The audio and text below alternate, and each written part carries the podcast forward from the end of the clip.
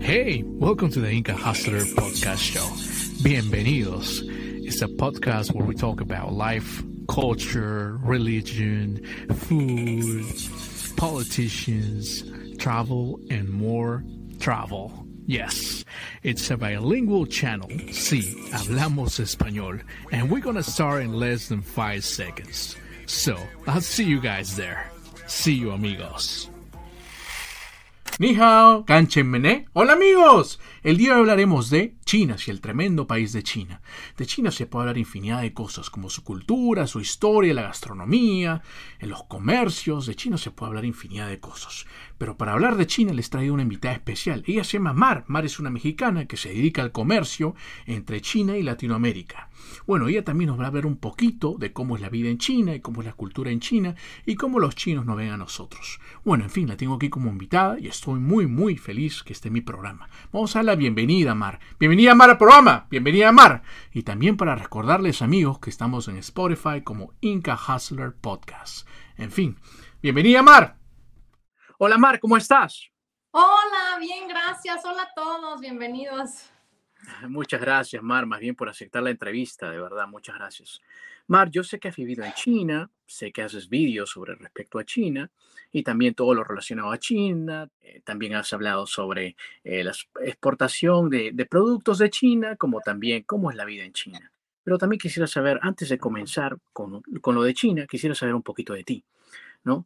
¿Dónde te criaste? ¿Cómo era tu niñez? ¿En qué ciudad creciste? ¿Puedes contarnos un poquito de eso? Ok, bueno, hola a todos, mi nombre es Mar, para los que no me conocen. Yo soy mexicana y nací en la ciudad de Guadalajara, Jalisco, donde actualmente estoy nuevamente después de dar la vuelta muchas veces al mundo. Aquí nací y algo parte de mi niñez sí lo viví aquí, otra parte viví también en la ciudad de Monterrey, en la ciudad de Toluca, donde es una ciudad muy, muy fría aquí cerca del Estado de México. Y posteriormente emigré, no solo a China, sino también eh, terminé mi preparatoria estudiando en Singapur, viví un tiempo también en Italia, al final sí estuve en China y por situaciones de la pandemia regresaba aquí. Entonces he vivido en distintas partes, no solamente en un lugar me crié, por decirlo así. Em, los últimos años de mi vida, casi 15 años estuve viviendo en China. Actualmente tengo 35, entonces es solo para que tengan una perspectiva de que um, mi, cultura quizás está, tiene rasgos de otras partes, porque la mayor parte de mi vida adulta, por decirlo así, más allá de los 20 años, estuve fuera de, México. Entonces, como tal, desde el hecho de, por ejemplo, un tema que trato mucho en mi canal de ligue, o bueno, no ligue porque se algo inmaduro para mi edad, pero sí como dating, o sea, salir con personas, me llevé una gran sorpresa, ¿no? De, de, yo estar viendo otros lugares y después regresar aquí y decir, wow, ¿por qué hacen las cosas así aquí? Siendo que yo soy de aquí, pero yo no estaba tantos años aquí. Entonces, todas esas cosas que uno va tomando de otras culturas. Es algo así en resumen. Hmm, muy interesante, muy interesante, de verdad, Mar, muy interesante. Mar, entonces, dime, yo sé que, este, como tú dijiste, estuviste en Singapur primero, ¿no? Y has estado en diferentes países. Eh, pero ¿cómo así nació eso de los viajes? Eh, ¿Fue, comenzó con la universidad? ¿Cómo fue? Bueno, la primera vez que emigré o que quise, bueno, lo de los viajes o más bien el mudarme de ciudad dentro de México mientras, como dijo mi niñez, no fue tanto por mi decisión, sino porque en ese entonces, pues mi, mi papá se mudaba por el, el, caso del trabajo, ¿no? De que Guadalajara nací, luego fuimos a vivir a Monterrey por trabajo, luego fuimos a Toluca por trabajo. Y ahí quedé estudiando la prepa, la preparatoria, que le llaman eh, high school, para los que no saben, porque a veces se llama de distintas maneras en, en otros países. Y cuando entré a la preparatoria ahí, que es el TEC de Monterrey, había un programa que era para estudiar fuera, em, un semestre nada más dentro de la misma prepa, en Italia, como en Florencia, de, con, enfocado a estudio del arte y cultura y yo dije, yo me quiero ir, pero realmente a mí no me importaba eh, estudiar ni italiano ni el arte, pero yo me quería ir. O sea, siempre quería eso de irme. Bueno, vos también es una persona que está viviendo, como me comentó actualmente en el extranjero. Entonces yo creo que las personas que están teniendo esa visión más allá de, o sea, hay personas, yo me he dado cuenta a lo largo de mi vida, que desde que son pequeños, o sea, están en la escuela, se imaginan un futuro en su ciudad, voy a poner aquí mi despacho, mi notaría, aquí voy a comprar mi casa, voy a desarrollarme. O sea, las personas ya tienen como esa visión a largo plazo dentro de su entorno. Y yo no tenía eso. Yo decía, no, entre más lejos me pueda ir. En ese entonces, en la prepa, nuevamente comento, era la prepa de Tec Toluca, había varios programas. O sea, creo que había Estados Unidos, había a otros lugares más cerca. Pero yo elegí el que era más lejos, ¿no? Que era Italia. dije, no, tengo que elegir más lejos. Entonces yo pues no sabía lo que me aventuraba, realmente no me importaba mucho como el estudio del arte ni nada de eso, pero yo quería irme súper lejos. No sé por qué, pero tampoco antes había hecho esos viajes. En ese entonces tenía 16 años. O sea, era muy joven. La mitad mm. de años menos, hace 20 mm. años. Y recuerdo que, bueno, ya tomé la decisión, me fui, porque pues sí, gracias a, a, que mi papá en ese entonces aceptó, ¿no? Está bien, voy. Y cuando fui allá, al principio, no sé si vos o todos los que nos estén escuchando en estos momentos hayan vivido esto que se llama hay un, como una gráfica roller coaster de las emociones de cuando uno emigra a tu país. O sea, al principio, cuando estás en tu país, te imaginas las, por las calles ya paseando. Es una emoción grande al estar todavía como fantaseando de cómo va a ser. Una vez que llegas allá, sí pasa que es, eh, no recuerdo bien las etapas, si la sabe, pero es como, como en sueño, ¿no? El primer mes, el segundo mes, todo, uh, todo está perfecto, estás fuera, es increíble con tus amigos, con, o sea, tengo 16 años, estoy al otro lado, bueno, casi al otro lado del mundo, porque China sí es el otro lado del mundo. Y uno la pasa como, wow, o sea, eres una persona de 16 años, no tienes a tus papás ahí que te regañen, entonces puedes salir, puedes hacer, deshacer, y todo es muy bien, como, no me acuerdo esto cómo le llaman, pero Pasan unos meses, como al tercer mes, y entonces ya viene el que le llaman homesick, creo, algo así. Y viene en la gráfica como el declive, de que la persona se empieza a sentir homesick o extrañando casa, extrañando algo que como que ya viviste toda la novedad del nuevo entorno y ya sientes como, no, ya me hace falta algo que no, no me siento a gusto, cómodo aquí, porque entonces ya vienen las dificultades de la nueva realidad ya una vez pasando la fantasía. Y eso le debe haber pasado a todas las personas que emigraron, incluyendo quizás a vos. Eso pasó hace muchos años, pero yo, claro, lo recuerdo. Y entonces yo llamaba a mi mamá y decía, ya me quiero ir, ya no quiero estar aquí. Después de que yo había dicho, ya voy a irme allá, sí, voy a ser libre y todos estábamos así. Creo que de ese grupo de mexicanos que fuimos de toda la parte de la República, se eligen de diferentes campus de la prepa, personas que vayan allá. He de haber sido la única que caí en eso, así como más deprimida. Y bueno, posteriormente, como pues yo estaba muy triste, ya me quería volver, mis papás fueron y, y me animaron un tiempo y seguí y ya, se pasó eso. Después de ese homesick ya no volví a vivir eso en otros lugares de que me emigré, por ejemplo, cuando fui a Singapur o cuando fui a, a otros, ya no lo viví así, o cuando fui a China, sí me pegaba y eso, pero como ya una vez sabes que como que lo puedes conllevar, eh, de alguna manera lo, lo pasas. Pero ojo, creo que en este punto hay muchas personas que se pueden rendir cuando bien, ay, voy a vivir en Canadá, voy a vivir en Estados Unidos, el sueño americano, esto lo otro. La gente va, lo ve desde aquí muy fácil, va y entonces se topa con otra realidad. Porque es justamente eso, fantasear, ves imágenes, ay, voy a ir de shopping, voy a hacer esto. Y cuando te topas con la cultura, que es súper diferente, el modo de vivir de la gente, el, el clima es muy importante porque nosotros los latinos, aquí el clima es muy cálido y la gente es cálida y usualmente en otros países, en la gran mayoría de los países que no sean Caribe, etcétera, pues la gente es más fría. El, clima es frío. Cuando viví también en, en, Beijing, recuerdo, pero es otra historia. Llegué, yo siempre iba nada más en verano. Y era siempre, wow, todo está bonito, todos los árboles, las flores, este, 30, casi 40 grados. Ay, perfecto, voy a mudarme a Beijing. Y cuando llegué y era un invierno de menos 20 grados, ya también quería volverme. Pero dije, no, no hay vuelta atrás. Entonces no ha sido nada como, ay, miren, viví aquí, viví allá. O sea, nada ha sido como parece que la gente glamuroso. Siempre ha sido duro, pero ya que estás ahí dices, ni modo, o sea, ya me vine, no voy a regresar y ser un fracasado de que volví. Tengo que encontrar la manera de el camino. Claro, entonces tus padres te alentaron para que te quedaras un, tiempito más en Italia. ¿Cuánto tiempo te quedaste en Italia? Eso, eso nada más era un semestre, o sea, como era parte de la universidad, ah, de la preparatoria, la universidad que se llama, pero digo que ese fue como mi primera inmersión al extranjero. Entonces, después de haber tomado, o sea, después de haber tomado esa decisión, ese camino, creo que uno se empapa y ya es como, no puedes regresar y quedarte en tu país tan feliz sabiendo que ya hay algo más allá y que pudiste superarlo, o sea, que pudiste conllevarlo. Entonces, como que te empiezas a poner más retos, a ver qué habrá más allá. O... Bueno, entonces, cuando te quedaste por un semestre en Italia, regresaste. ¿Y cómo así se te prendió la chispa para ir a Singapur? Cuéntame. Ah, no, eso no fue mi chispa. también fue parte del trabajo de, de mi papá que en ese entonces le ofrecieron. Y recuerdo que me hizo una pregunta porque yo ya estaba a punto de acabar la prepa. Nuevamente seguía, seguía en la prepa. Creo que eso era la secundaria, ya estoy revuelta de tantos años que estudié, pero bueno, el punto es que me dijo, eh, ah, no, sí, era parte mismo de, de, la prepa. Justamente después de los semestres que había regresado a Italia, ya estaba por terminar mi prepa, creo que me faltaba un año. Y dijo, vamos a ir, eh, tengo esta oportunidad de mudarme, pero este, si yo me mudaba me iban a retrasar un año, no me iban a validar, por decirlo así, además de que el sistema de allá es muy, eh, la demanda es muy alta, como varios quizás lo sabrán, otros no es el país como con más demanda académica a nivel mundial, dicen que es el top one, de que es muy estricto. Entonces, pues claro, lo que yo estudiaba aquí, como que no se llegaba a rivalidar al nivel de allá y tendría que atrasarme otro año, ¿no? Y yo dije, sí, sí, sí, claro que sí, después de haber vivido la experiencia en Italia, que había pasado más o menos un año después de eso, dije, sí, sí, sí, me quiero ir. O sea, yo nunca pensaba en estudios, en, así nada más pensaba en la aventura. Entonces, sí, ya no importa aunque repita.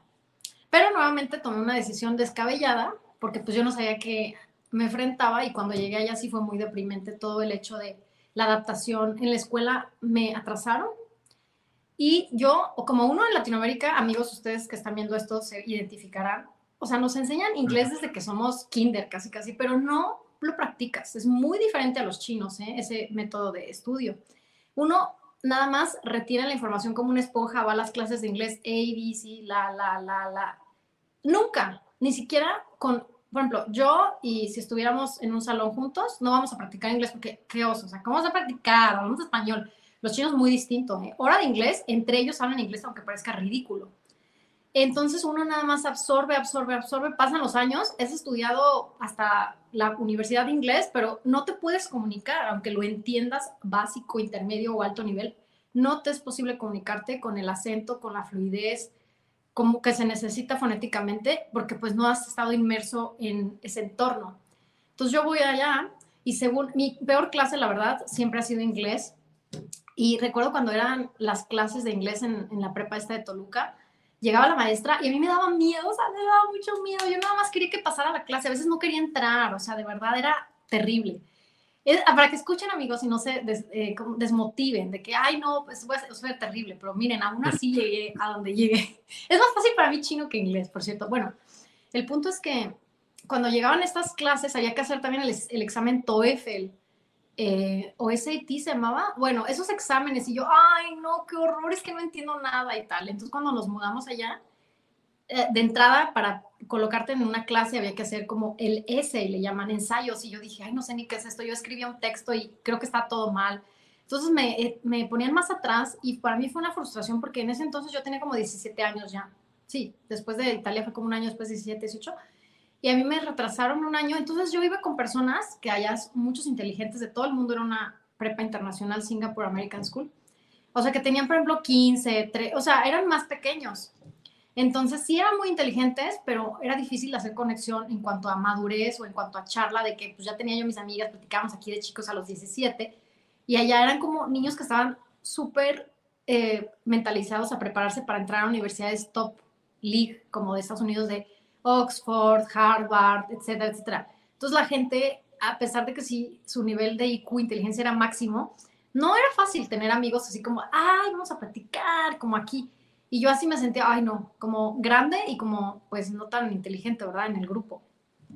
Y así eh, me fue muy difícil, me fue muy difícil y reprobé materias, luego me atrasé más, o sea, me fue frustrante, difícil, muy difícil y muy frustrante. Ahorita no me arrepiento de haber ido por la experiencia, pero sí es muy de temer esa educación allá, porque era muy estricta, o sea, era muy estricta.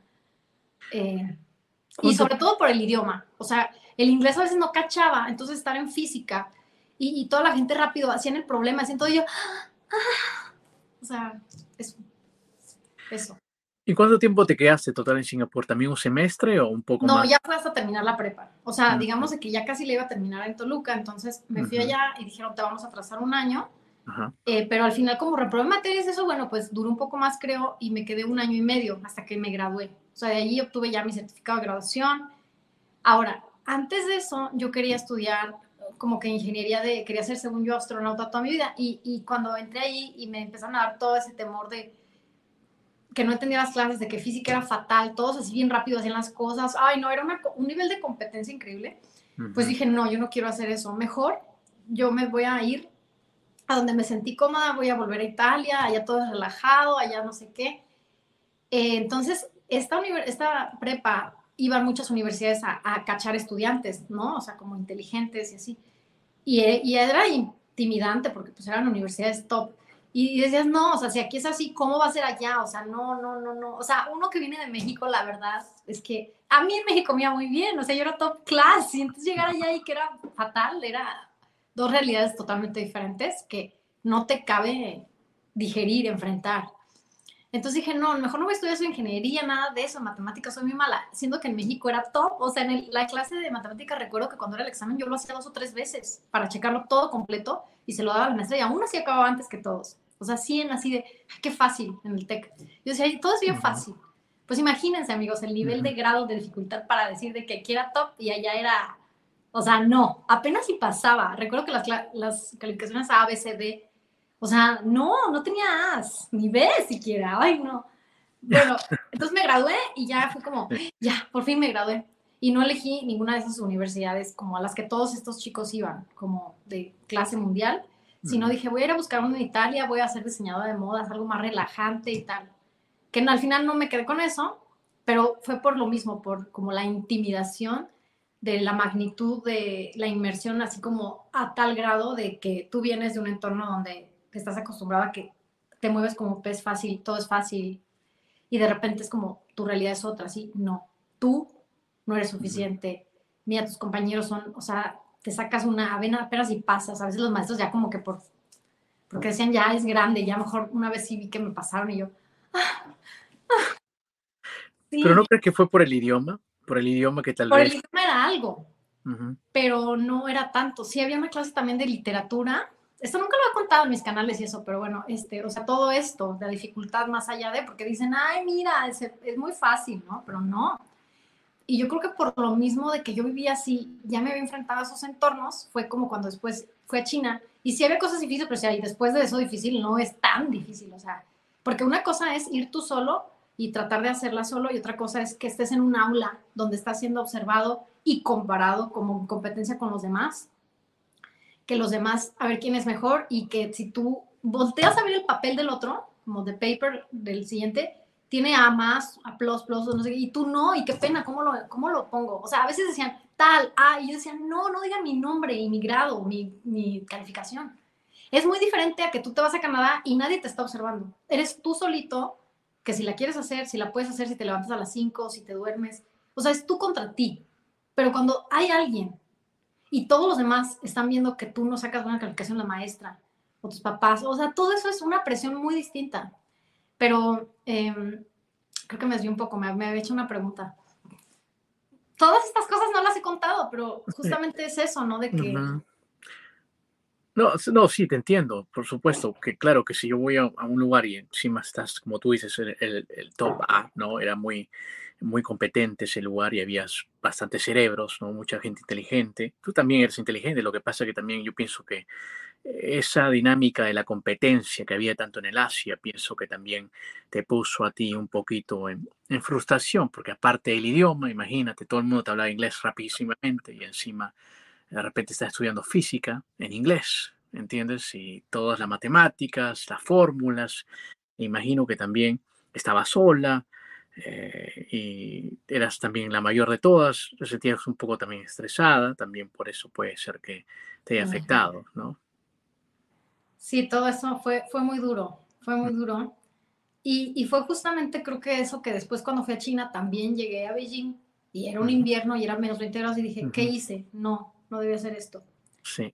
Pero dije, no, tengo, pues tengo que hacerla como sea. Entonces es diferente, justamente porque nadie me observa, porque nadie, tú te vas, te vas saliendo adelante, es muy diferente, pero cuando estás en un entorno académico así de competitivo, creo que yo era un poco mayor, pero yo sí notaba como mis compañeros tenían enfermedades mentales de la competencia o lloraban o sus papás eran muy demandantes. Los mm. papás asiáticos, por ejemplo, había muchos japoneses, de todo Asia había ahí. Y si no sacaban algo, lloraban porque pues no le podían enseñar esas calificaciones a sus papás. Los míos no, pues ya, o sea, era ganancia, la, literal, ya estaba allá y sí sabían lo que me enfrentaba. Pero esas personas que estaban allá y que, por ejemplo, no sé, a veces eran hijos únicos, no, no es como en China, pero, pero sus papás eran muy demandantes eh, o tenían hermanos que eran más destacados que ellos, o sea, era una pena. Aquí en México no es así y en toda Latinoamérica no tenemos ese modelo de competencia académica de que yo soy el hermano que lo hago bien y si tu hermano no lo hace bien, ay, eres un loser. Al contrario, acá a veces el hermano que no lleva bien académicamente, pero con las chicas, con el entorno, es hablador, es como más successful, o sea, más, más agradado por la gente. Y allá no era eso, entonces la gente se compara y te llegan a veces esos como traumas, pues para largo plazo, o sea, para toda tu vida, porque dices, no, pues no soy suficiente, ellos son mejores que yo, y ya vas a salir al mundo con esas cargas de emocionales, ¿no? De, Sí, es muy, es muy difícil, mira, es muy difícil. Mira, mira qué interesante lo que dices. O sea que la mayoría, por lo que veo, la mayoría de tus compañeros eran asiáticos, ¿no? Era, a ver, era una escuela americana, pero había muchos asiáticos de sus papás que, por ejemplo, tenían dinero ahí en Singapur que los querían meter a esta escuela porque sabían que esa escuela daba acceso directo a universidades top league si es que tenían el promedio de, este, pues no sé. Puntaje, claro el GPA, me acuerdo, se llama esto como 4 plus, no sé. Claro. Entonces tenías ese acceso comparado a que si ellos estudiaban en una escuela local, en una prepa local de Singapur, como que tú tenías por tus medios que, que ver cómo llegabas, ¿no? A la uni, hacer como esos exámenes y ser admitido de una manera más prolongada a comparado aquí de que las universidades venían. Recuerdo que había expos a buscar a los estudiantes top, porque como es American School, entonces pues es literal. Claro quieren que se queden ahí los estudiantes. Había muchos americanos, entonces es como parte de el mismo esfuerzo que hace Estados Unidos para estar cultivando sus, personas, ¿no? Y entonces ahí entraban estas personas que eran a lo mejor locales o a lo mejor de otros países que vivían ahí y muchos americanos, claro. Entonces, bueno, eh, el ambiente de Singapur, como me dices, había mucha competencia, ¿no? Los chicos se estresaban y lo que tú dices, a comparación de América Latina, no tenemos esa competencia académica, ¿no? No, no a tal grado. Sí, no, no tan, no tan, no tenemos eso y en verdad deberíamos tener un poquito de eso. Eh, pero ¿cómo te pareció Singapur? ¿Pudiste disfrutar el país o, estabas un poco estresada, por estabas totalmente metida estudiando? Cuéntanos no estaba un poco estresada, estaba bastante estresada. O sea, literal regresaba de la escuela, creo que llegábamos como a las 2 de la tarde, comía y toda la tarde me la pasaba haciendo tareas. O sea, hasta en la noche. No había tiempo. El fin de semana hacía caso algo, pero toda la gente es allá muy típico que tomas como extracurricular. Entonces, aparte de tu currículum normal que debes llevar como estándar para poder graduarte, la gente usualmente quería tomar extracurricular para ganarse puntos, para cuando aplicara a esas universidades tuviera más oportunidades, porque es una persona como más destacada, o sea, más abierta a, tener ciertas skills como... Em, destrezas, destrezas. Sí, en otros campos, en otras áreas. Por ejemplo, si yo me enfoco mucho en que quiero ser ingeniero y, y tomaba física tal, de todas maneras también estudiaba algo de arte o algo fuera de para tener como más completo mi currículum y así poderme postular a tales universidades y dijeran, wow, esta persona está bastante destacada. Entonces la gente se la pasaba haciendo como extracurricular, en las tardes a veces había clases o tomar eh, clases extra, entonces mm. no, no era nada de disfrutar. Wow, entonces era un lugar, un laboratorio de, laboratorio de cerebros ahí. Algo así. Y, he visto el Facebook, tengo una cuenta donde solamente lo usaba para poner a mis amigos de Singapur y sí son personas muy destacadas actualmente, o sea, muy destacadas. O sea, que están en puestos de gobierno de Estados Unidos, que están haciendo esto en otra parte del mundo, o sea, cosas así. Y pero entonces cuando tú eres chavo no entiendes, ay, wow, estoy con personas que mañana van a ser alguien. O sea, uno nada más se esfuerza por uno y no piensa en eso. O sea, claro que ahorita a lo mejor cuando uno es mayor y vas a una uni o a un curso, pagas, por ejemplo, ahorita, por, no sé, senior, ¿no? Podríamos pagar por un MBA o un doctorado en una universidad conocida porque sabes que ahí te van a cultivar para y te vas a encontrar ese tipo de personas.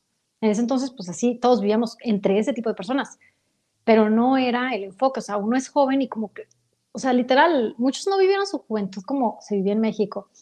Claro, es decir, si yo tuviese hijos, que todavía no tengo, que espero hacerlo algún pronto, ¿verdad? No podría decir quisiera que estudiaran allá. Mm, por la, porque sí sales top, pero no es una vida, o sea, no es una vida, literal, o sea, algo así. No importando el costo y eso, eso a veces queda en segundo plano.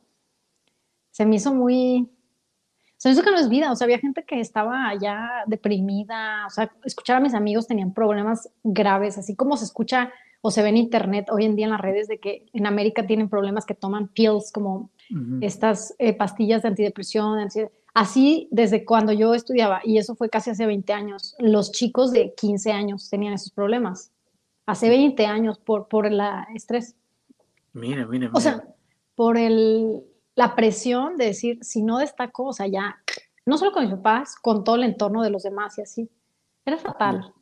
O sea, era muy bonito, pero es fatal. Claro, claro, no.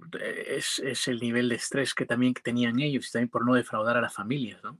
A las familias y a ellos mismos, porque pues es una deshonra, como lo vuelvo a repetir, aquí en Latinoamérica no se ve así.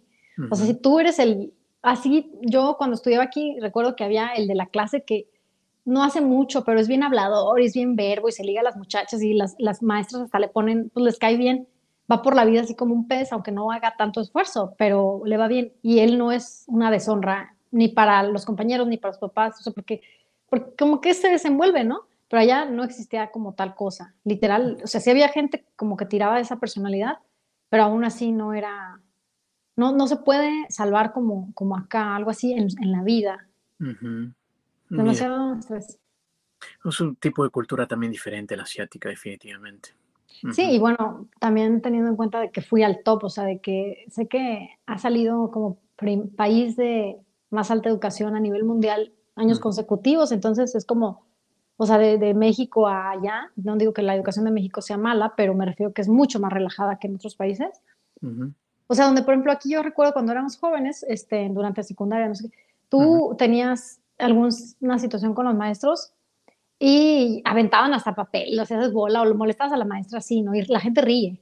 A ver, como ahorita justamente está el mundial, Ujú, así pues, como esa, así, ah, la gente latina y Claro. especialmente mexicana es muy de, pues de, así el ambiente y la burla y todo eso, allá imposible, o sea, imposible que le vas a aventar algo al maestro, o sea, los maestros son la ley y debes respetarlos. Y no digo que esté bien o esté mal, pero me- que realmente aquí no está bien eso, pero es muy respeto, mucho respeto entre la figura, eh, como vos también dijo que vive en Corea, es mucho respeto ante la figura mayor y especialmente maestro porque está como educándote a ti, entonces no puedes atreverte a hacer eso. No cabe por la cabeza de, de alguna persona hacer eso. ujú. Sí, sí, sí, eh, definitivamente. Corea, Japón tienen otro sistema, ¿no? Otra cultura tal vez y también eh, ven con los ojos muy diferente a los a, a la A los sistema edu- a los profesores, profesores, al sistema educativo, por supuesto. cuando aquí se burlan de ellos y todo eso, es como, Sí, vemos, eh, es muy diferente, muy diferente, definitivamente. Entonces, eh, pero eh, bueno, yo sé que te quedaste en Singapur por un tiempo, estudiaste eh, demasiado ahí, pero cuéntame, ¿saliste a ver aunque sea un ratito? ah, ¿Te no, sí, acuerdas de claro. algo? ¿Te acuerdas de algo de Singapur? ¿Qué te gustaba? Cuéntame de ahí. Me gustaba el clima que era cálido y me gustaba también que había, o sea, es un centro muy cosmopolita, entonces hay todo tipo de culturas Y el hecho de que había todo tipo de culturas, nadie voltea y dice, mira, esa persona está bien negrita, esa, porque eso pasaba mucho en China. ujú, Esa persona está gordita o esa persona está chaparrita, está bien blanca, o sea, había todo tipo de etnias, culturas, eh, idiomas y todos se relacionan con todos. Creo que eso era la mejor parte, o sea, el, el tener como tanta mezcla de diferentes eh, culturas, países, nacionalidades y pensamientos que se como que se llevan, de alguna manera llegan a entrelazarse y a poder tener una interacción. Y no solo una interacción, sino hacer coalición y hacer pues grandes empresas, negocios que avancen. O sea, por ejemplo, yo soy de este país y me junto con alguien de Corea, hago una, no sé, un partnership y estamos haciendo crecer el país, ¿no? Una Esto, alianza. sí, o sea, como en el, en el caso de los negocios o en el caso de los trabajos, ¿no? De diferentes empleados de todo el mundo trabajando juntos sin tener problemas como de, de algún tipo, ya sea racistas o discriminatorios, etcétera. Hmm, muy interesante. Bueno, cuéntame, entonces te quedaste en Singapur por un buen tiempo, estudiaste. ¿Y cómo así tú de ahí, de Singapur, regresas a México o te vas de frente a la China? Cuéntanos. mi historia es muy larga. Bueno, después de Singapur, entonces digo, no, ya no me voy a esas universidades, mejor voy a Italia. Y fui allá, intenté mi suerte, porque según, pues yo había tenido un buen recuerdo de lo que había pasado, eh, y entré a una escuela como para diseño de modas. Y solo estuve seis meses, me parece que seis meses o un año, creo que seis meses o un año, ya no recuerdo. Y dije, no, esto no es para mí como que sentía muy lenta la situación después de haber estado en Singapur, porque pues sí, en Italia está más relajado y en Singapur era como todo así muy rápido, los negocios, todo, todo y veía el futuro. Entonces decía, no, esto no es el futuro, esto es el pasado. O sea, claro, como dicen, Europa es el viejo mundo, ¿verdad? Y Asia es el futuro. Entonces, después de haber tenido como una liga, como que te das stretch hacer más, a, ver más allá, aunque no quieras, y después como volver a relajarte, y de alguna manera había muchos estudiantes asiáticos ahí en esa escuela de, moda. Fui a una escuela en Milán y no me sentía bien, pero siempre me juntaba con los asiáticos. Después, a veces en Singapur, mi mejor amiga era una japonesa y una coreana, y ellos tenían el sentido igual, de competitividad top. O sea, los maestros daban una tarea, ellos lo hacían luego, luego, y los italianos que estaban estudiando ahí era como ah, más relajado. Entonces ellos eran top, pero yo ya sabía, yo ya entendía todo después de haber estado en Singapur, cómo manejaban ellos y yo me sentía como que no era para mí, o sea, no me sentía a gusto, dije, mm, esto como que no. Y después de un tiempo dije, no, ya, voy a estudiar negocios, eso me gusta más. Y me volví otra vez a México y estudié aquí, empecé a estudiar la universidad aquí. Sé que suena como una historia total de fracaso, creo que tantos cambios, pero bueno, empecé a estudiar aquí. Sí, creo que sí son así, realmente no lo cuento tanto, pero em, estudié como dos años aquí eh, se llamaba la carrera, era nueva y se llamaba Creación y Desarrollo de Empresas en el TEC de Monterrey y ese me encantaba. O sea, era la primera vez que decía, esto es, me encanta, o sea, de verdad. Y sí, yo creo que era sobresaliente, o sea, sí me iba bien. Ahí fue cuando entré, por ejemplo, al club de matemáticas y todo y me iba bien. Y em, eh, había ahí idioma chino. Entonces, después de haber estado en Singapur, allá me metí a estudiar, pero no aprendí mucho porque lo mismo, no tenía tanto el tiempo quise estudiar idioma chino y empecé desde que empecé la carrera y era extracurricular, entonces todas las tardes era una hora, por cuatro días a la semana. Me parece una hora, estudié dos años, los dos años que estudié aquí. Es, más, llegué, es decir, llegué a nivel cuatro.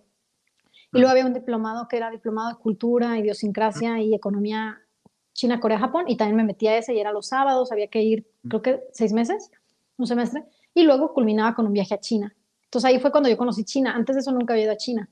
O sea, ya fue como, como es 20 años, algo así. O sea, en Singapur no fui a China, porque, amigos, Singapur y China es distinto. Claro, claro, sí, muy distinto. Entonces tú retornaste a México eh, sí. de la carrera de este, creación y desarrollo de empresas. Creación y desarrollo. Y sí, estaba muy fascinada con esa carrera. Entonces yo estaba así, wow, esto me encanta, está súper. Y aparte estudiaba el idioma chino y este diplomado. Y cuando fue la culminación del diplomado de un viaje, ya sea los que querían ir van o no, pero claro, la mayoría de la gente fue, y eran unos, a veces eran empresarios que querían entender más sobre el milagro de China, porque esto pasó hace 15 años, o sea, literal cuando todo estaba el boom de China. Y fuimos, éramos como 26 personas en un camión de diferentes edades, había gente que tenía sus negocios, había estudiantes también que estaban estudiando en mi curso chino, había gente que se metió fuera ¿no? de la universidad que estaba trabajando y iba al, al curso. Y wow, cuando conocí China, ahí cambió todo mi vida. Dije, esto es genial, eso es lo que quiero, ¿no? Y así, y fui otro semestre después, creo que al año, no, perdón, fui otro verano al año, por mi cuenta, como un mes, y, y, cuando regresé a México, dije, me quiero ir a China. Eh, pero pues no había terminado la universidad, pero dije, no importa, me quiero ir a China. Y pues dejé otra vez la universidad y me fui a China y empecé allá es una larga y larga historia. El caso es que me gradué hasta los 27 años, amigos, pero me gradué, bueno, de la Universidad de Shenzhen. Pero más o menos ese es el resumen. Bueno, Porque conocí China, dije, tengo que ir a China. Y había estudiado un poco de chino. Ojo que cuando llegué allá, perdón por interrumpir, ojo que cuando llegué allá, no me entendían lo que yo había, lo que yo hablaba después de estudiar dos años aquí, o sea, no entendían. Otra vez, como lo del inglés, otra vez mismo repetición. Bueno, entonces tomaste cursos, bueno, como tú dijiste, tomaste cursos en la universidad en, México, tomaste cursos para chino y por medio de la universidad, entonces el último curso, eh, tomaste una, un, digamos, un, curso para ir a China. Entonces fuiste a China, pero también retornaste a la China. Ahora tengo una pregunta. ¿Y qué, qué te cautivó? ¿Qué te impactó? ¿Qué te hizo que tú vuelvas a la China? Cuéntanos. pues ver como, o sea, sí se parecía un poco a Singapur en el aspecto de que la gente va más rápido, los negocios, o sea, y, y no solo eso, Singapur es un país muy pequeño, entonces la China era muy grande y había tanta gente, tantos negocios y todas las oportunidades. Yo le decía, wow, este es el mundo de las oportunidades. Hay un, escrito que dicen que cuando Marco Polo descubrió China hace muchos años, descubre China, él llega a una ciudad de Hangzhou, se llama, que fue a una de las ciudades que visitamos en este diplomado, dicen que es una de las ciudades más bonitas de toda China, entre lagos y verde toda la ciudad, y, dijo esas palabras, que China era un dragón dormido. Es decir, un dragón que está dormido, pero que cuando despertara, o sea, que su gente y todo iba, se iba a hacer como saber ante, ante la gente imponer. Y eso mismo pensé yo cuando conocí, porque uno escucha cosas, pero no, no, no ve, no sabe. Aparte de que antes, o sea, hace 15 años, no había tanto YouTube, este, Facebook, mini videos, TikTok, o sea, poniéndolo así. Entonces uno veía videos, pero pues, como de música china o de películas, pero no eran tal como la actualidad lo que pasaba, ¿no? Como hoy en día te puedes meter y ver lo que está, cómo se ve China en vivos, hay totalmente todos los días, o no sé. Y lo que me impactó fue como ese potencial, como decir, wow, esto es donde yo quisiera desarrollarme, porque desde el momento en que fui, veía que la gente, o sea, había muchas oportunidades, como, wow, podría hacer esto, el otro, y, y entonces dije, me tengo que mudar a China a pesar de todos mis anteriores, puedo decir fracasos o... Eh, Intentos. Sí. Así. No me dio miedo, amigos. Entonces fui. ¿Y qué pasa? Llego a Beijing, estaba en los 25 grados y dije, esto no es lo que pensé, porque yo siempre iba en verano, había ido dos veces nada más en verano y todo era fantástico. Entonces o sea, una persona latina, la verdad los latinos no nos acostumbramos muy bien a ese frío, nunca, comparado con los rusos que viven allá, que las chicas son posh y todo es, es normal para ellos. Entonces llego y, y, mi nivel de chino, después de haber estudiado dos años aquí en la uni, una hora diaria durante cuatro veces a la semana, no era suficiente. Y me dicen, no, pues después de tu test estás en nivel cero y tienes que empezar a estudiar chino desde cero. Yo, por favor. Pero ya estaba ya, ya me había dado de baja aquí, todo, o sea, no era, ay, ya mejor me voy. Claro. Entonces, dime, retornaste para, para, eh, para la China, como dices, retornaste, te, te cautivó, te llamó la atención que, había muchas oportunidades, ¿no? Hacer negocios. ¿Y qué negocios te impactaron para hacer? Como qué, qué, qué ideas querías hacer en China? Cuéntanos. Mira, bueno, cuando pasó eso, recuerdo que, ah, recuerdo que le hice como una presentación a mi papá en ese entonces, que si podía irme, o sea, con su ayuda, claro porque iba a querer ser como, ¿será que esa presentación existe? Bueno, ahora la recuerdo, yo no recordaba esto, pero que quería ser como un representante entre Latinoamérica y China eh, para los negocios. Después de que, claro, yo tenía un poco de background, trasfondo a los negocios, porque había estado estudiando dos años aquí en México lo de creación y desarrollo de empresas, y ya me habían dado mucho conocimiento de, de negocios. O sea, creación y desarrollo de empresas te enseñaban no a administrar negocios, no, a ser jefe de negocios tal. Entonces yo decía, no, yo puedo ser, que me gustaría ser un representante, un referente en esto de la industria, no de importaciones, ojo amigos, porque usualmente se liga ¿no? a China con las importaciones, sino a comercio en general, a, desarrollo de la región Latinoamérica con eh, China en base a tecnologías, a, a, otras cosas como más grandes, más allá. Yo no pensaba en importaciones ni en comercio cuando me fui. No pensaba quiero ser exportar cajas, eso no pensaba, pero sí pensaba como más en grande la visión, como más en general. Eso es lo que pensé, o sea, dije, bueno, si yo hablo chino, si yo me voy allá, si yo conozco, si yo tengo el contacto de, de esas personas, y, aquí hay tantas personas en Latinoamérica queriendo tener ese como intercambio a veces de, no solo de productos, sino también de información, ¿no? De qué se está haciendo allá, de qué tecnologías se usan, innovaciones, etcétera. Mm, muy interesante. Entonces, bueno, cuando ya eh, te viste la ayuda de tu padre y te, te, mudaste a la China, ¿no? Cuando ya estuviste ahí un tiempo. Sí. Cuéntanos entonces, este, eh, ¿en qué trabajaste? ¿Cómo te fue por allá? Bueno, pues estuve primero estudiando en Beijing y estudié ahí creo que un año. Y me enfermé y Beijing es un clima muy caótico y de verdad, gracias a los que siguen escuchando porque sé que es una historia muy larga. Pero para que vean amigos, no se rindan, ¿eh? No me rendí. Bueno, Em, es que sí, de verdad. Había, como llaman sandstorm, que es em, tormenta, de arena. Imaginen, o sea, en Beijing había tormenta de arena. Llegaba a menos 20 grados centígrados.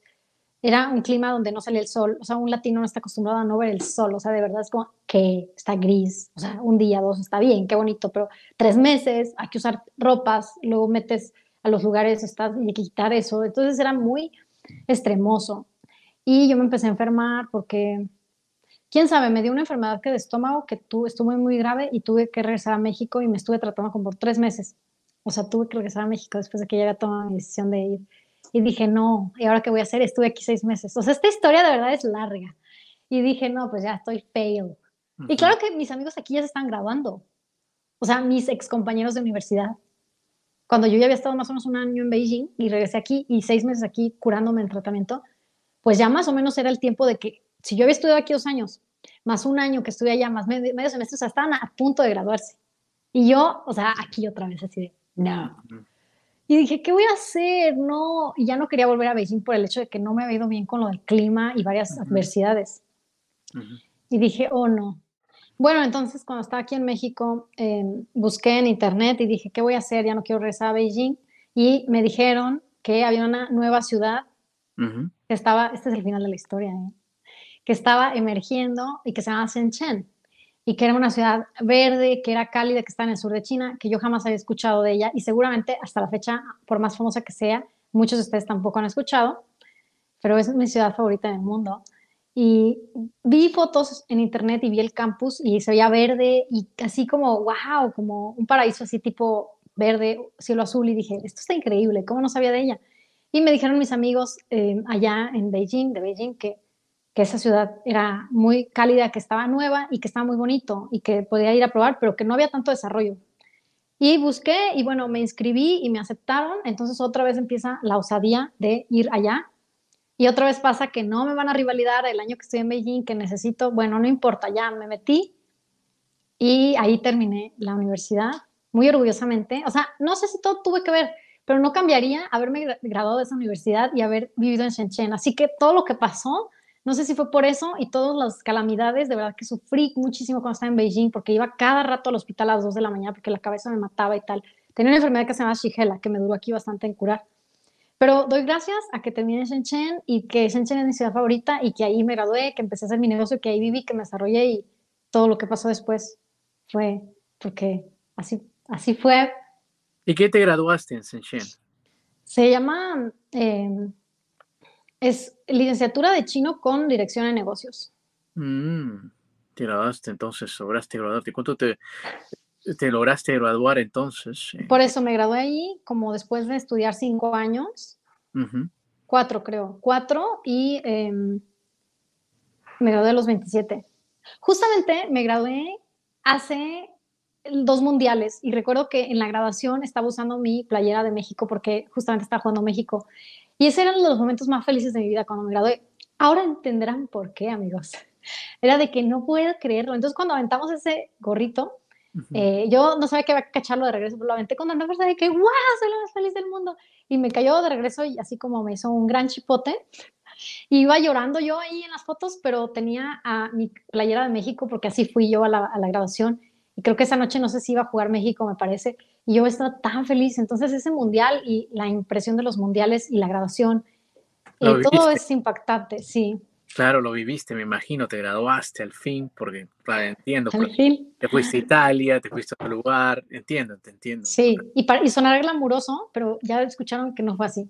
Por más que diga, ay, yo vine y tal, no, amigos, cuidado cuando ven a personas que están allá, porque no sabes qué está pasando detrás. Aquí nada más sale la cámara dicen, vivo acá y allá, pero es cierto, uno nunca sabe lo que está pasando. Pero cuéntame, cuando entonces viviste en China, te graduaste y todo, pero dime, habrá algunas cosas que te gustarán de China, porque como que estabas ahí, te gustaban de China y algunas cosas que no. ¿Puedes contarnos algunas cosas que te gustaron de China y algunas cositas que no? Ok. Vamos a comenzar con las que no te gustaron. Dímenos. Ok, vamos a hacer cinco cosas que no gustaban de China. El maltrato a los animales o la crueldad, eso no lo soportaba. Por cierto, que me hice vegana cuando estaba en China. No fue propiamente por eso, pero sí es muy duro, incluso para las personas que comen carne, las personas que consumen animales, o se les hace duro porque usualmente nosotros aquí en Latinoamérica o en Occidente en general te viene un steak, un platillo con una carne, con un pescado, no te viene la cabeza, no te vienen formas exóticas del animal en posiciones donde viene completo y la gente eso les saca de onda, aunque muchos dirán, pues es que son, es una gente hipócrita porque es animal, o sea, ¿qué tiene que venga todo? Bueno, ese es un, discurso muy sensible en Internet y justamente cuando ves así como el pato y el puerco, todos los animales así con unas posiciones exóticas que lo ponen en el plato, a la gente, a la gente está hablando, no a mí porque yo ya ni comía carne, se le hace un poco inapropiado. O sea, tener a una pieza completa de un animal en, en frente tuyo y verle la cara y estar comiéndolo y está así con una cereza en la boca o algo así el puerco. Entonces, hay gente que sí, hasta se empezaban a hacer como un poco, no veganos por el hecho de que no querían comer carne, pero porque se les hacía disgustante estar eh, teniendo estas experiencias como tan cercanas a, oh, me estoy comiendo un cadáver, este animal está muerto. Y aquí no tienes experiencia, huele a carne, ahí huele a hamburguesa, traen una cosa redonda, no tiene ojos, cara, boca. Eso es una.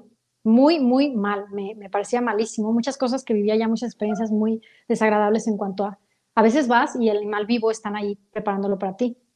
Eso no puede soportar. Eh, uno es en el aspecto de comer y otro es en el aspecto de cómo trataban a, los animales como, como si son, son animales, pero, pero no tenían un trato como respetuoso hacia ellos. Y número dos, em, la contaminación es algo que pues no es controlable, no importa cuánto dinero tengas allá, la gente más pudiente de todas maneras tiene que respirar ese aire, ¿cierto? O sea, vives en una casa súper top, comparado con alguien que vive en una vecindad, pero los dos salen a trabajar o sales al balcón y respiras el mismo aire. No hay manera de que pagues por tener una mejor calidad de vida en ese aspecto. A lo mejor sí tomarás agua de mejor calidad de un filtro, lo que sea, pero el respirar y el llenarte tu cara como de esa contaminación diaria que a veces es insoportable, eso no me gustaba. El número tres, podría ser que a veces el clima es muy extremoso. O sea, en Shenzhen era demasiado húmedo todo el tiempo. Te bañas, sales y sudas. Y es algo que no está cómodo con uno. O sea, no te puedes poner ni siquiera algo porque ya estás sudando. Pero no era tal grado para mudarme, pero era algo incómodo. Y dentro de los lugares hay aire. Entonces, ese tipo de cambios de estar en aire, estar en calor, estar en aire, estar en calor. Muchas personas tienen enfermedades de riumas y que de aquí del cuello les duele porque estás en la oficina y te está dando el aire y estás sudando, entonces frío. Eso no me agradaba mucho, tampoco era algo que detestaba, pero era algo que tenías que vivir con. El número cuatro, que no me gustaba, que las personas a veces no tenían como la educación de que se hacen una fila y se meten dentro de a la fila, que a veces las personas sí te quieren timar. Pero hoy en día ya hay muchos jóvenes muy educados, entonces usualmente eso pasa con gente como de pueblo, de villas, eh, que, las personas son así, que no tienen ese tipo de como valores. Eh, entonces, como que no sabes cómo decirle quítate o qué hacer, ¿no? Y número cinco, que no me gustaba, tal vez que hay control en cuanto a las redes que no puedes a veces comunicarte fácil y que tenía que meterme a un VPN como para poder estar publicando videos, como para poder estar viendo, eh, estar en contacto con el mundo exterior, porque pues el Internet de allá y el Internet a nivel global es diferente. No era tanto que no me gusta, sino que es algo, o sea, vives un poco aislado, vives en dos mundos. Y cinco cosas que me gustaban era lo mismo, el clima, o sea, por más extremoso me gustaba que era cálido, me gustaba que era estilo playa, que hasta noviembre ahorita estaba haciendo calor. Número dos, que había una variedad muy grande de comida. Sé que acabo de mencionar lo de los animales, pero allá cuando me hice vegana había estos restaurantes budistas a los que ibas y había buffets veganos súper baratos y había una gran, gran, gran variedad para los veganos, aunque mucha gente desconozca esto, porque hay mucha gente vegana. Los budistas en, en China dicen que no matan una vida, entonces esa gente es budista y son veganos. Número tres, pues que me encontraba a un montón de diferentes nacionalidades de amigos para hacer amistad, negocios, etcétera. O sea, podía conocer a todo tipo de gente. Número cuatro, claro, el, tema de los negocios, de los mercados, de poder visitar eh, fábricas, de poder estar como en contacto directo con la última tecnología, en las expos, etcétera. Y número cinco, claro, la seguridad en China. Me encantaba eso. No es lo mismo aquí que quiero salir a las 10 de la noche a caminar en México y pues es un riesgo, especialmente para las mujeres. Muy interesante lo que dijiste. Y también con respecto de, lo que dijiste de la contaminación, ¿en qué parte en la ciudad de Shenzhen eh, experimentaste ese nivel de contaminación o fue en otra ciudad, tal vez en Beijing? En todas las ciudades hay niveles porque hay unas secciones en China donde se diseñaron para tener ciertas industrias. Por ejemplo, en una provincia que le llaman Cheyang hay muchas fábricas. Entonces, cuando tú vas, en cuanto llegas, sientes el cambio. En la ciudad de Shenzhen se enfoca más en tecnología, no en industria pesada. Entonces, en las, en las, ciudades donde está industria pesada, donde está diseñado especialmente por, el gobierno para que sea desarrollo o clusters que le llaman de industrias pesadas, pues se respira la contaminación, o sea, se ve la ciudad desde que llegas. Sí, en Shenzhen también había contaminación, en todas las ciudades hay, pero a diferentes grados. Mm, interesante lo que dices. Hmm. Bueno, Mar, yo sé que solamente tenemos una horita, así que he creado este cuestionario para conocerte un poquito mejor, aunque ya sé que nos has dicho un poco de ti, pero vamos He hecho mucho. a... No, he hecho un poco de ti. Bueno, vamos a, a- a hacerte estas preguntas sobre este cuestionario que lo he hecho con unos colegas psicólogos. Ok. La primera pregunta es, ¿cuál es tu pizza favorita? Pizza vegana. Perdóname. Pizza vegana, porque no como queso ni como, como el huevo del pan o algo así. Entonces, pizza vegana puede ser cualquier sabor, está bien, puedo probar si es vegana. Mm, ok, eso es una pizza vegana, es la que te gusta a ti entonces. Sí, si fuese el caso, claro. ¿Cuál es tu película o serie favorita? Película favorita, tal vez El diario de una pasión. Me gusta el romance y me gusta el estilo vintage. Clásico. ¿Qué te da miedo? Tal vez una situación, tal vez un lugar. ¿Qué te da miedo? Cuéntanos. Pues sí me da miedo la oscuridad y la muerte.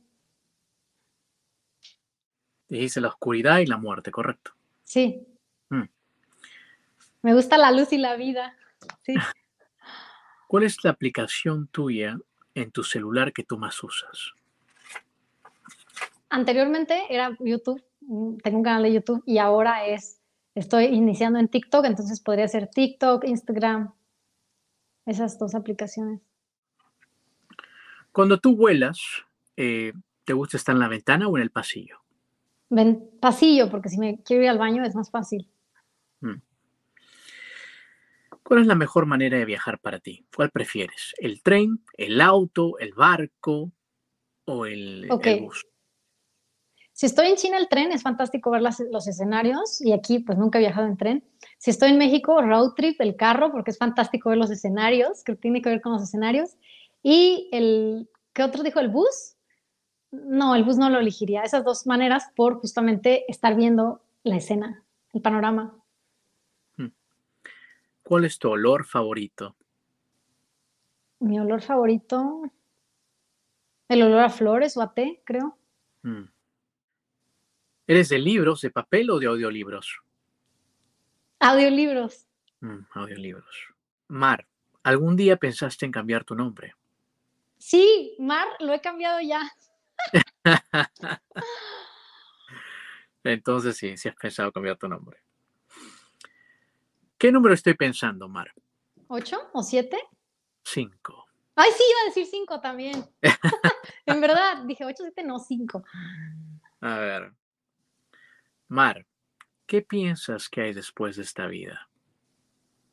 Pues muchas otras vidas de diferentes maneras. Eso es lo que piensas. es- Piensas que hay muchas vidas después.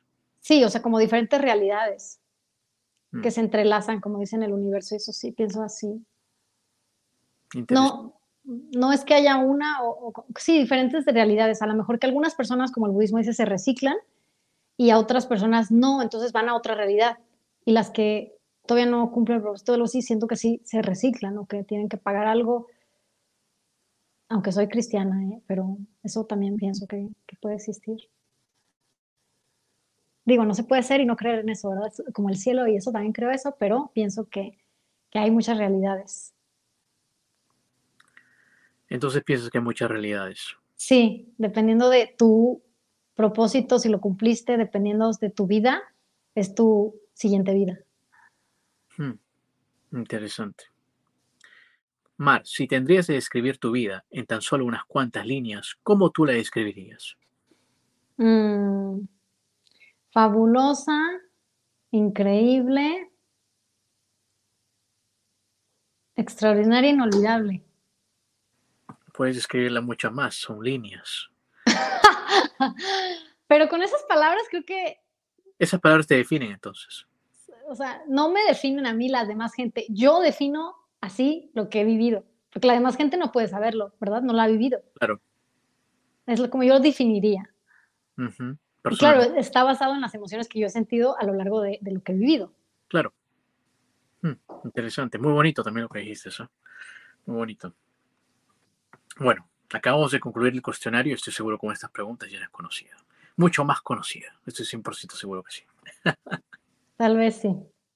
Bueno, eh, continuando, este, yo sé, bueno, que, viviste en China un poco, nos has contado las cosas que te gustan y no te gustan de China, ¿no? Eh, pero tengo una pregunta, entonces, ¿cuánto tiempo total viviste en China? Cuéntanos. Viví como desde que tenía 21 años hasta, o sea, aproximadamente, según mis cuentas, fueron como casi 15 años, 14 años y, algo más. Wow, 14, 15 años, wow, mucho tiempo. 14 años en la China, me imagino que que habrás de repente eh, salido con algún chino, ¿no? Me imagino. Sí. Cuéntame, eh, tú que has, eh, eres latina, mexicana, estar con un chino, ¿no? experimentar, tener una relación con un chino. Cuéntame, ¿qué es, este, cómo es tener una relación con un chino para algunas que quieran saberlo? ¿Cómo tú lo describirías? Vayan, no es que me dé publicidad, amigas, pero pueden ir a mi canal porque, porque, a ver, no me gusta eso de que se publiciten pero yo no puedo describir cómo es tener una relación con un chino, sino puedo quizás, justamente en mi canal cuento sobre cómo ha sido que cada una de las chicas que me ha contado sus historias ha sido tener una relación con un chino, porque un chino es un mundo como un mexicano y tal. Entonces ahí hay una variedad de historias muy diversas. Este, no, es, es muy diferente mi experiencia a lo que alguien ha vivido, etcétera. Entonces, en mi experiencia, estuve casi 14, 15 años en China, solo salí seis meses, así se dice seis en chino, con un chino. O sea, seis meses. Mi suerte en el amor en China no era de lo mejor. Y ahora también dudo que es en México. No sé a dónde debo ir a buscar. Pero fue seis meses y yo creo que yo no atraía a los chinos, ni ellos me atraían mucho. Entonces tuve esta experiencia que fue básicamente así rápido, cuál es eh, como salir con un chino en mi experiencia la, cultura diferente. Cuando te sientas y empiezas a comer, para mí es desagradable como la manera de comer. Y, por ejemplo, comer semillas y escupir ahí mismo en mesa. Y yo, ah, ¿qué es esto? Uno va todo elegante, arreglado a la cita, para que escupan ahí los huesos frente a ti. Era inaceptable. O sea, otra, por ejemplo, voy a mencionar algo más allá de mis experiencias, de las experiencias de mis seguidoras, que la persona, ¿por qué no se baña todos los días? ¿O por qué no se cambia la ropa todos los días? Así como, no puedo creerlo, en México se bañan en la mañana, se cambian la ropa los chicos, etcétera, usan perfume, desodorante. Cuando yo salí con este chico, eh, a ver, me llevo muy bien con él, así que nada que ver con que estoy tirando hate ni nada, pero no usa desodorante, yo, no puede ser, o sea, tienes que usar. Y por más que tú haces hincapié en eso, no se usa en esa cultura mucho eso, entonces, pues la persona olvida, ¿no? Y hace mucho calor, ya les mencioné que sudas y eso es como inaceptable. Aquí sería inaceptable. Especialmente si vas a ver a la chica de tu sueño, según. Otra cosa es que, ¿ya te vas? Ok. Otra cosa es que la comunicación a veces es difícil para las personas porque, pues, el idioma, ¿no? O el, el hecho de que ellos sean así súper avanzados, de que si buscan a alguien ya es como para matrimonio y aquí es como, ¿qué onda? O sea, aquí los chicos van muy lento. Conocí a muchos eh, chicos también latinos, peruanos, etcétera, ya eran como, o sea, nadie está pensando en eso, como que los hombres aquí piensan, ya que conozca a alguien y me lleve bien, veremos, pero nunca van como por ese objetivo, al contrario, debo conocer a todas las chicas más posibles que pueda y después, ya que me haya cansado, veré, si me caso, veré. En cambio, ya la gente es como bien directa, de que vamos a ver quién va a ser el, primer, el, el indicado, ¿no? Y a la gente le saca mucho eso de onda. O sea, las amigas me dicen, ¿por qué me dijo, ya que se quiere casar, que quiere tener hijos? Y es que a lo mejor no es tanto que le está diciendo que quiere ser con ella, pero ese es su objetivo, sea quien sea. En ese momento, como está hablando con ella, pues es su objetivo si fuese ella. Y aquí a la gente le espanta. A mí ya no me espanta, también estoy en busca de ese mismo objetivo, eh, pero esas son cosas como muy extraordinarias. Mm, muy, interesante muy interesante lo que dijiste, definitivamente sí tenemos que ir a tu canal para escuchar esas historias también.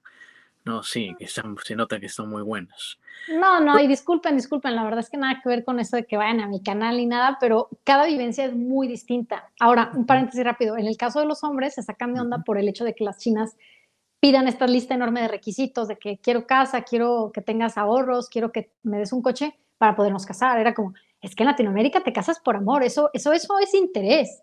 Y es como, no, a ver, eso también es algo real. No te puedes casar nada más y, no saber si mañana va a haber dinero o dónde van a vivir, o luego por eso pasan usualmente los problemas que pasan, porque tú te haces una fantasía y allá las cosas son muy frías, o sea, muy reales, como han los chinos experimentado mucha de escasez durante muchos años de su vida, vivieron hambrunas, etc. La gente es muy analítica en ese aspecto. O sea, a tal grado que es tan analítica que aquí podríamos pensar que le quita el romanticismo ser tan analítico, ¿cierto? Porque acá piensas puro amor, o sea, se desbalancea la cosa, es como, no, hay que ser romántico, eso, eso no, no importa, ahorita es, no hay que darnos de aprovechar el momento, es como, y si tú llegas a mencionar esos detalles que son terrenales, o sea, que son tangibles, le quitas el romanticismo a la relación y estás, o sea, no vives al 100.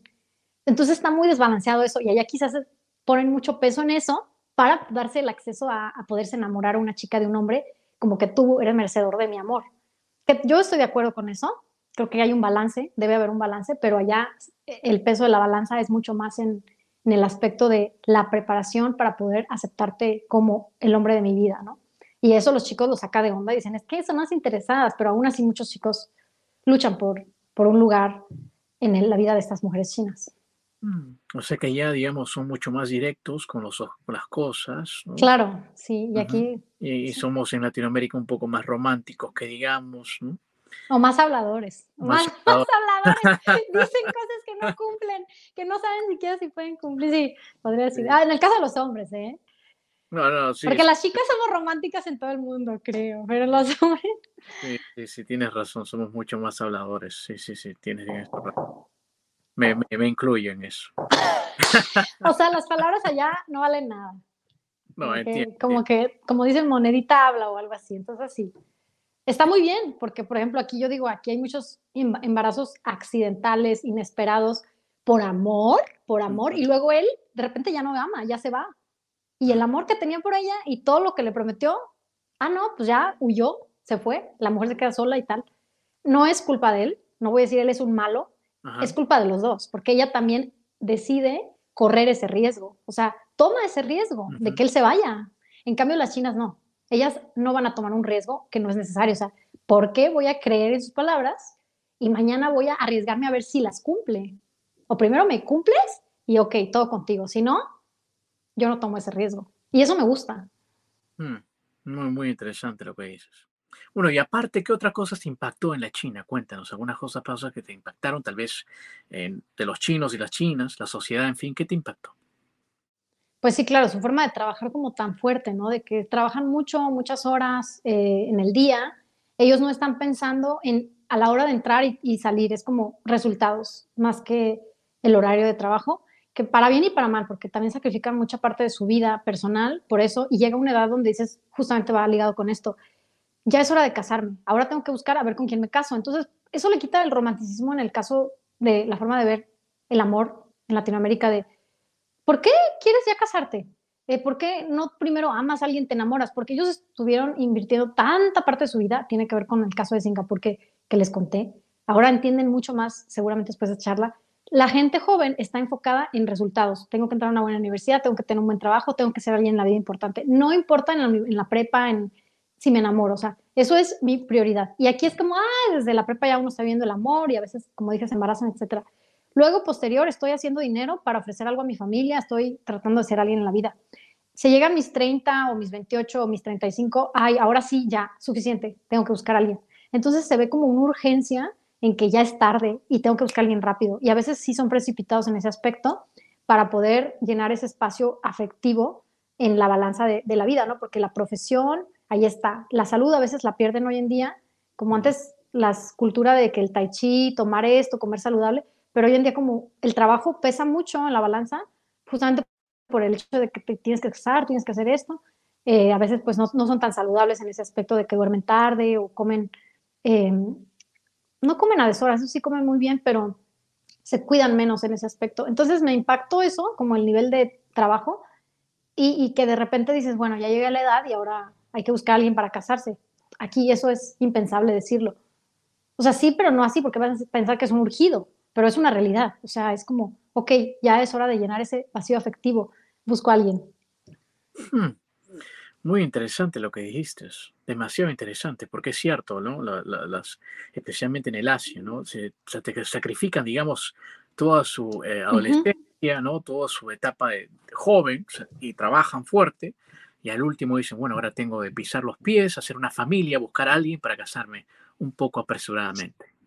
Así es, así es. Entonces, es, por eso mismo es que las personas luego, luego dicen lo que dicen, sin, sin más. O sea, no es como, quiero un romance, no, porque ellos antes de un romance quieren una familia. Y está bien y está mal, porque a veces, pues es así, ¿no? Y acá queremos un romance. Y, mañana veremos si nos casamos. Eso, eso lo veo un poco mal ya, pero, pero, pero bueno, este, todo tiene que ver justamente con esta cultura, esta manera de vivir. Dinos, entonces, ¿por qué te fuiste de, de, China? Cuéntanos, ¿qué pasó? No me fui, simplemente tomé un avión el 22 de diciembre del 2019 con unas maletas, o sea, dos maletas y dejé mis cosas. Y claro, iba a volver después del año nuevo chino en el año 2020, pero todos saben qué pasó, entonces no volví. Y no volví, y no volví, y no he vuelto. Y aún la cosa está un poco inestable en esos momentos, entonces pienso volver, yo creo que este año que viene esperemos que ya mejore la situación en cuanto a que no haya tantas restricciones para entrar al país. Y no solo eso, sino que ya la vida no era como antes. Yo al último me enfocaba y me invitaron mucho a hacer como turismo publicitario en, en China. Y me gustaba eso, entonces tenía esos proyectos. Eso hice mucho en 2019. Y no era algo que podía realizar, digamos, eh, durante el año 2020. Estaba esperando, y así me quedé aquí un tiempo. Ha sido el tiempo que he vivido, mm, he estado más aquí después de haberme ido desde los 20 años casi. Pero está bien, estoy ahorita aquí y sigo trabajando con el personal que tengo en China, con esto de las exportaciones de China, que buscamos, cotizamos, enviamos productos a cualquier parte del mundo. Entonces, con mi personal ya trabajo desde hace 10 años. Ahora sí es un tema porque pues ellos trabajan de noche, entonces a las 7 de la noche aquí, yo, ellos se despiertan, estamos checando todo y yo tengo que también despertar temprano como para ver cualquier situación, ¿no? O trabajar a veces, no de noche, pero sí hasta altas horas de la noche, etcétera. Sí, me imagino los horarios sí que tienes que trabajar con, con tus este, trabajadores allá en, en, la China, ¿no? Me imagino. ¿Y qué exportan eh, generalmente o ustedes asesoran? Ok, este, realmente buscamos y cotizamos el producto que el cliente desee. En este caso, por ejemplo, si es un cliente de México que está buscando cierta maquinaria, lo buscamos, le cotizamos. Ahora hay clientes de Estados Unidos que están buscando productos terminados, como, no sé, este, algo, algún gadget, accesorios de teléfono, otros clientes que están buscando ciertas materias primas para agregado a, lo que ya tienen línea de producción en sus países entre otras, de las cosas que el cliente pida, nosotros buscamos y cotizamos, así como también verificamos fábricas, proveedores en China que los clientes mismos buscan para que ellos estén tranquilos si es que ellos deciden realizar la compra por mediante ellos, ¿no? Muy interesante, muy interesante lo que dijiste.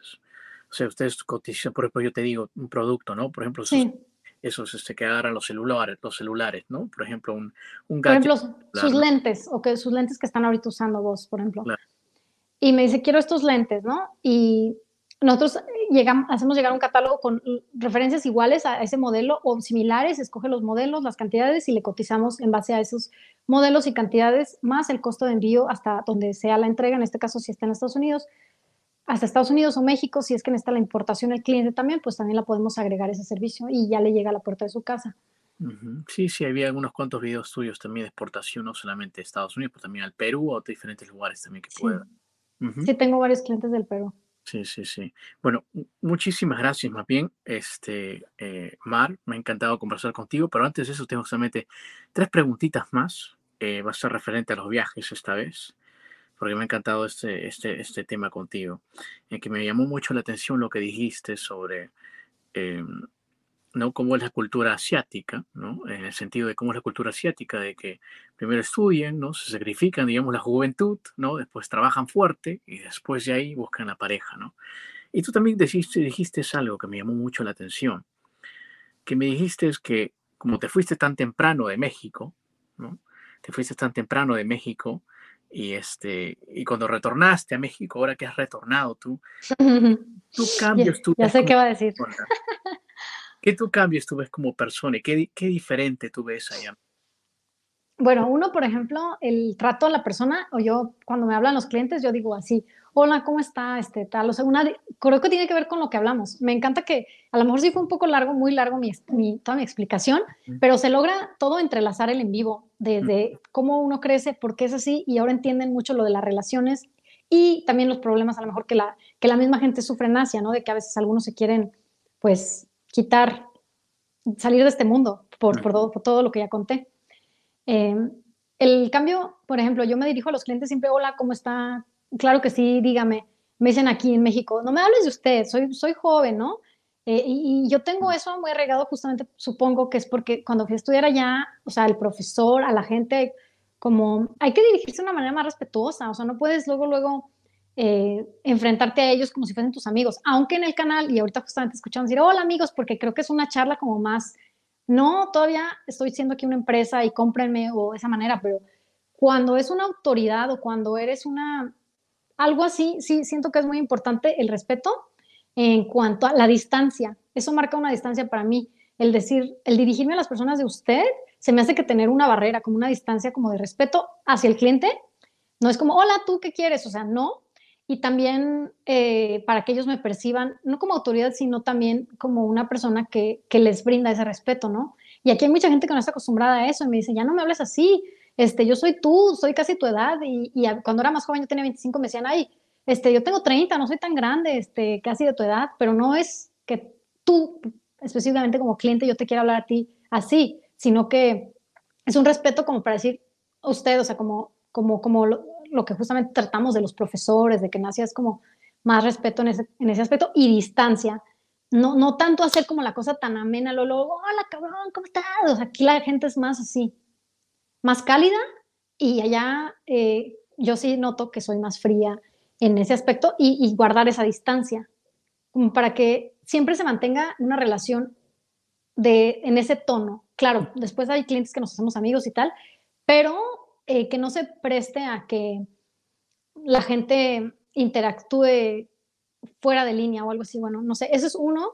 Y otras cosas, bueno, claro, puede ser en el aspecto de las relaciones y eso, hay muchos otros aspectos, ¿no? Donde uno está acostumbrado a, a recibir mucho en China llega a Latinoamérica y hoy en día todo el tema de las relaciones es, es, es, es algo que se cuestiona, pero la esperanza no muere, así que claro que llegará, como dicen, lo que busca te encuentra y así pasará, supongo.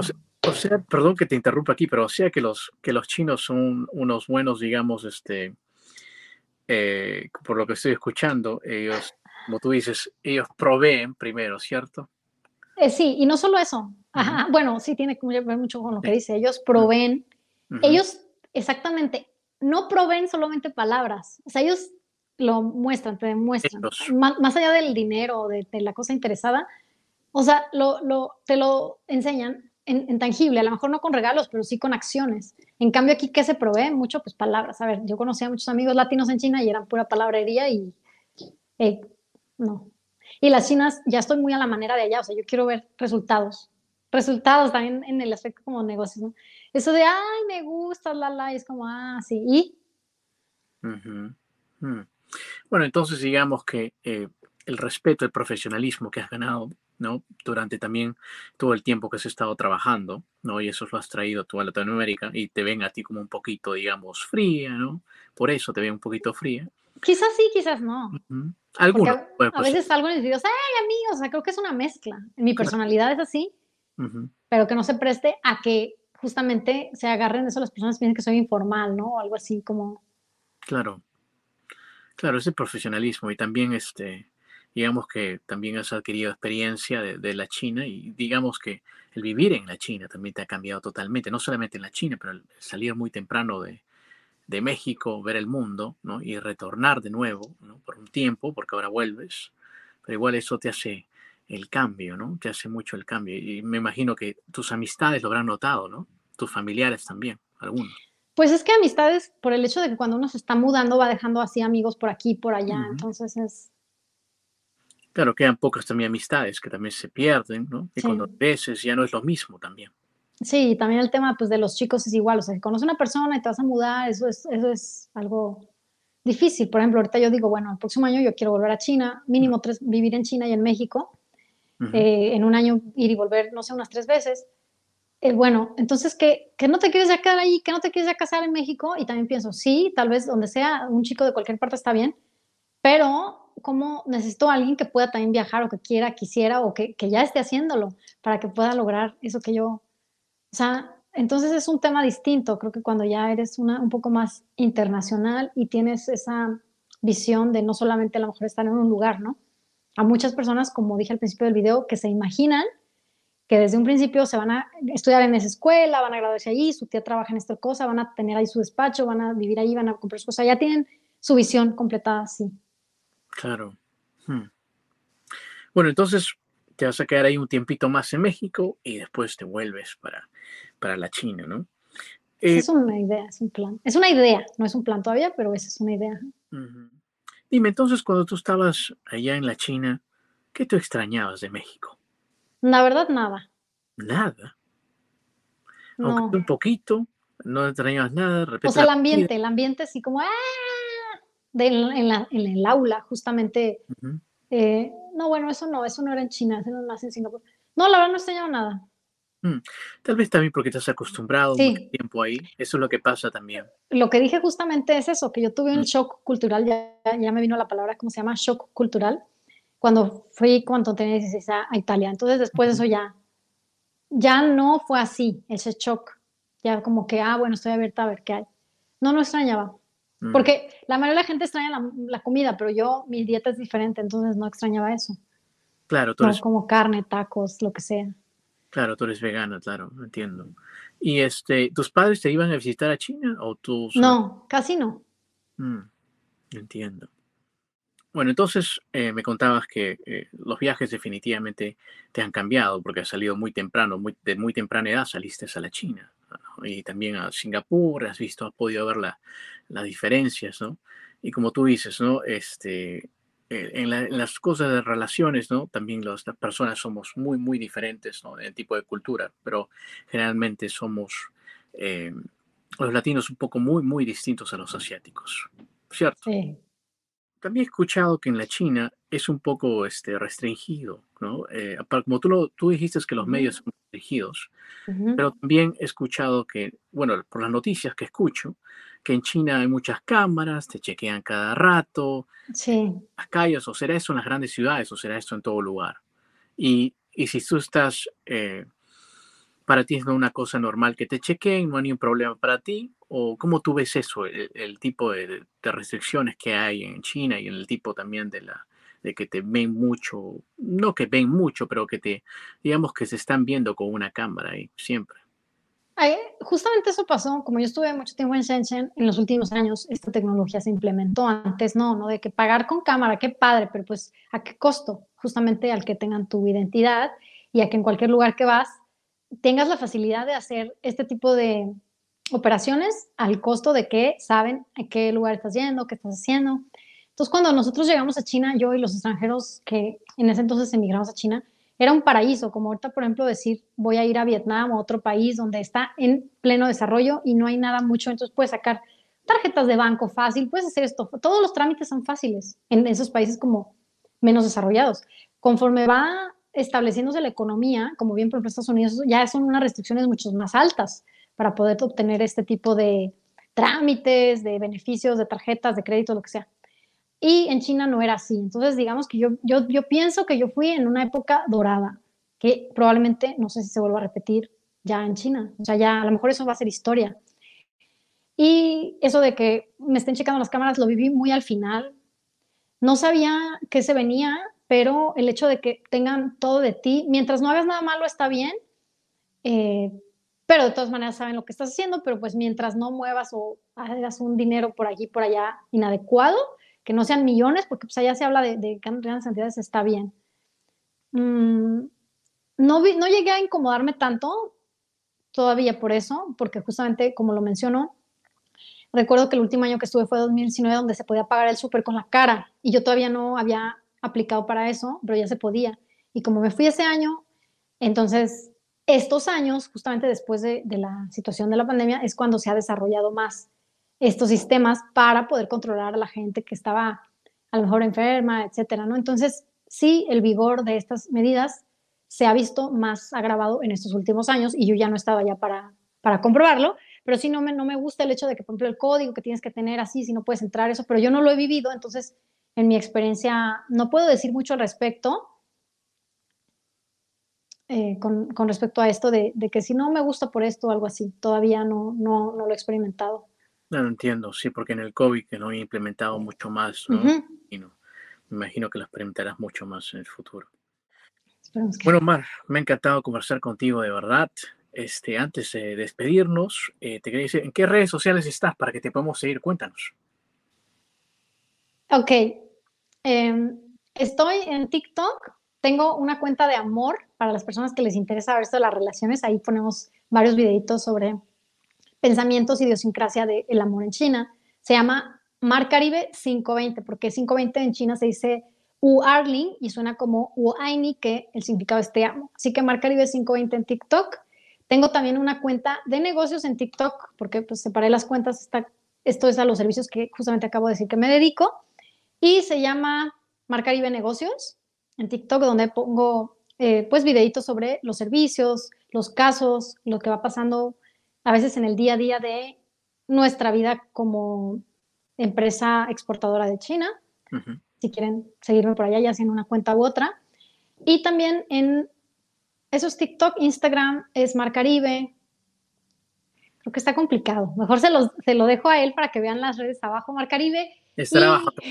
Sí, mejor, porque tengo varias, amigos. Sí, sí, es trabajo. So, va a estar uno de trabajo, el otro también sobre el amor. y también... Pero ahí, ahí en TikTok pueden ir y de ahí ya ve que están los, los otros enlaces. Entonces, con esa yo creo que ahí me buscan y ya encontrarán lo demás para no ser tan complicado. Perfecto, no hay ningún problema. Mira, este Mar, yo sé que eh, em, yo sé que te he tenido aquí por casi más de una hora, te agradezco por el tiempo, pero nunca me voy sin hacer esta pregunta a todos los viajeros, y a todas las, especialmente tú que has vivido en diferentes lugares, has visto muchas cosas, ¿no?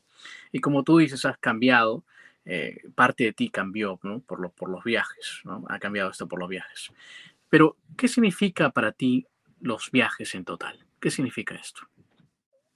Pues un viaje es como su palabra lo dice, yo creo que es una desconexión de tu realidad actual o a veces no lo llamamos realidad porque como dicen constantemente uno está cambiando su entorno, realidad. Entonces como una desconexión o desprendimiento a lo que usualmente o rutinariamente haces o piensas o vives a otro lugar, a otro entorno, a otra cultura, a la inmersión de otra realidad. Y eso, por ende, conlleva a que si te sumerges en una piscina con pintura blanca, cuando sales ya estás pintado de blanco. Aunque regreses a un lugar seco, ya estás pintado de blanco y te van a ver diferente y te vas a sentir diferente. Y puede ser que por esta inmersión tú llegues a cambiar tu realidad a mejor pasada o futura, por decirlo así, eh, con lo nuevo que has absorbido, como si fuese una esponja igual, en esta nueva alberca, en esta nueva realidad, en el entorno, para que seas una persona diferente, ¿no? Recubierta o absorbida de estos nuevos conocimientos, de estas nuevas vivencias. Mm, muy bonito, muy bonito. Muchas gracias, más bien, Mar. Este, ya para despedirnos, antes de eso, por favor, si nos podrías despedir en chino, sería grandioso. Muchas gracias. En español, muchas gracias a ti por este. Aquí sí dije a ti, ¿eh? Es que en YouTube soy Ok, gracias a ti por haberme invitado a este espacio. La verdad es que eh, cada persona tiene su, historia, ¿no? Y a veces hay una frase que dice que no eres como, eres lo que has superado. Entonces muchas veces uno ve y dice, wow, yo quisiera ser persona, pero a veces dicen que nadie quisiera realmente obtener las batallas de, esa persona en la que tú a lo mejor admiras o envidias. Y bueno, hoy, hoy conté un poco más de mi historia. Gracias a todos los que estuvieron hasta el final. Regálenos un like y sigan aquí el podcast si les interesó. Si tienen alguna duda, igual pueden escribirla en los comentarios y posteriormente, ya que ve el video, les estaremos contestando eh, en base a, a, lo que tengan en cuestión. Me voy a decir adiós. Bye bye.